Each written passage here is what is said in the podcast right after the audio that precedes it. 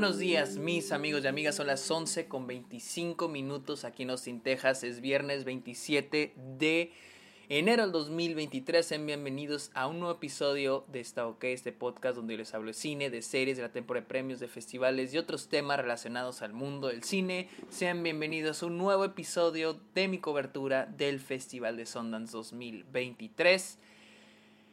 Mi nombre es Sergio Muñoz, recuerden seguirme en redes sociales como arroba el Sergio Muñoz, estoy en TikTok, en Twitch, en Instagram y Twitter como arroba el Sergio Muñoz, también estoy en Letterboxd, la red social de películas, estoy como arroba el Sergio Muñoz, estoy ahí donde pongo todas las películas que veo a diario, incluyendo las de Sundance, ya las pueden checar ahí, mi lista, mi opinión, eh, mis reviews, etcétera, etcétera, etcétera. Y también los invito a que le caigan a Patreon y se suscriban a Twitch a cambio de beneficios como episodios exclusivos, videollamadas, watch parties. Ustedes pueden recomendar temas de los cuales me quieren escuchar hablar aquí en el podcast, pueden ser parte de en vivos, etcétera, etcétera, etcétera. Y finalmente, amigos, cáiganle a Patreon, perdón, cáiganle a Apple Podcast, busquen Está OK y déjenle una review al podcast. Se, lo se los agradecería muchísimo. Amigos, hablemos de una de las mayores sorpresas que me topé en Sundance. Se llama Rotting in the Sun, pudriéndote eh, debajo del sol. La película es dirigida por Sebastián Silva y de hecho él la protagoniza. Y cáguense, aquí les va la premisa. La película sigue a Sebastián, un artista chileno que vive en la Ciudad de México. Es un cineasta y artista, también pinta y la. Y se siente pues, no sé si deprimido, tiene pensamientos, pensamientos suicidas, al mismo tiempo que está tratando de encontrar su siguiente proyecto, de vender su siguiente proyecto. Para esto, conoce en una, se va a una playa a relajarse y conoce a Jordan Firstman, un güey que le empieza a tirar la onda y también, este güey es un, influencer, y le empieza a tirar la onda y le dice, vamos a trabajar juntos, vamos a escribir un nuevo un programa de televisión. Donde Sebastián no quiere. Y luego tenemos al personaje de Vero, la empleada doméstica que trabaja en donde vive Sebastián. Sebastián se queda como en la, en la casa de renta que tiene un amigo y Vero trabaja ahí.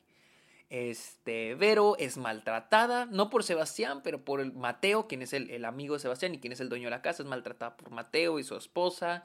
O sea, y vamos a ver, este, pues su, su intentos por tratar de conseguir respeto y al mismo tiempo pues conservar su trabajo. Tenemos dos protagonistas, Sebastián y Ibero. Y la película está cagadísima, es una comedia negra bien mamona, o sea, de que mamoncísima. Y neta no quiero hablar mucho de ella porque tiene un twist a la mitad que su puta madre ¿Qué pedo? O sea, la segunda mitad cambia por completo. La película cambia totalmente. Y está bien chingona, bien chingona. Eh, es una comedia, les digo, es una comedia negra. Va a haber, muchos momentos de verga, güey, debería estarme riendo de esto. Porque trata de, trata de muchos temas. Trata sobre, primero que nada, el estado actual del arte.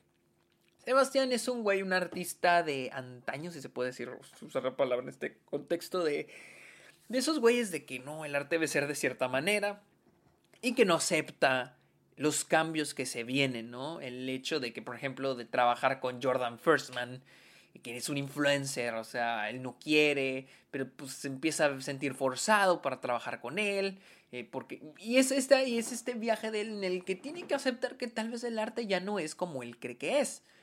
También tenemos eh, un poquito la idea de las clases sociales y la gentrificación. Se habla mucho de las clases sociales y la gentrificación, más que nada, algo que está viviendo ahorita en México y la llegada de muchos extranjeros.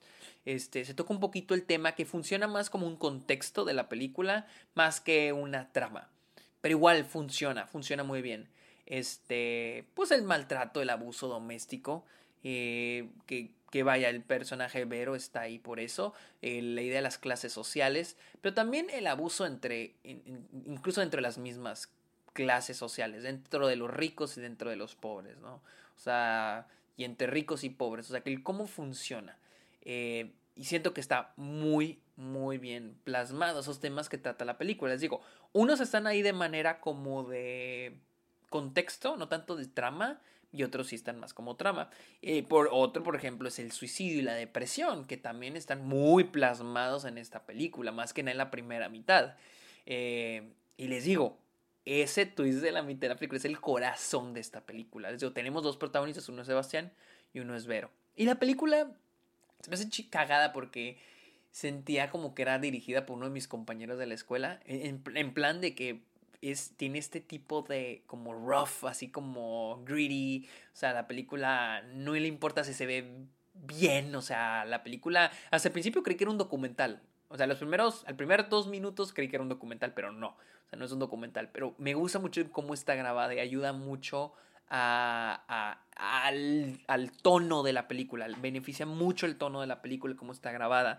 Y también este, es, hay muchos desnudos, o sea, están muy en la cara, o sea, van a ver pitos en, en, en chingo de closos de pitos, o sea, sí está, sí es algo, es una película intensa, pero muy divertida, o sea, está muy, muy, muy, muy, muy, muy cagada. No le tengo ningún pero. O sea, está muy, tiene muy buenas actuaciones. O sea, sientes que. O sea, es que les digo, Pastor, parece un documental. Tiene muy buenas actuaciones. Sentí que está. Sentí que está muy bien, muy bien escrita. Tal vez al final se alarga poquito. Pero igual. O sea, todo el tiempo me estuve riendo. No quiero hablar más de la película.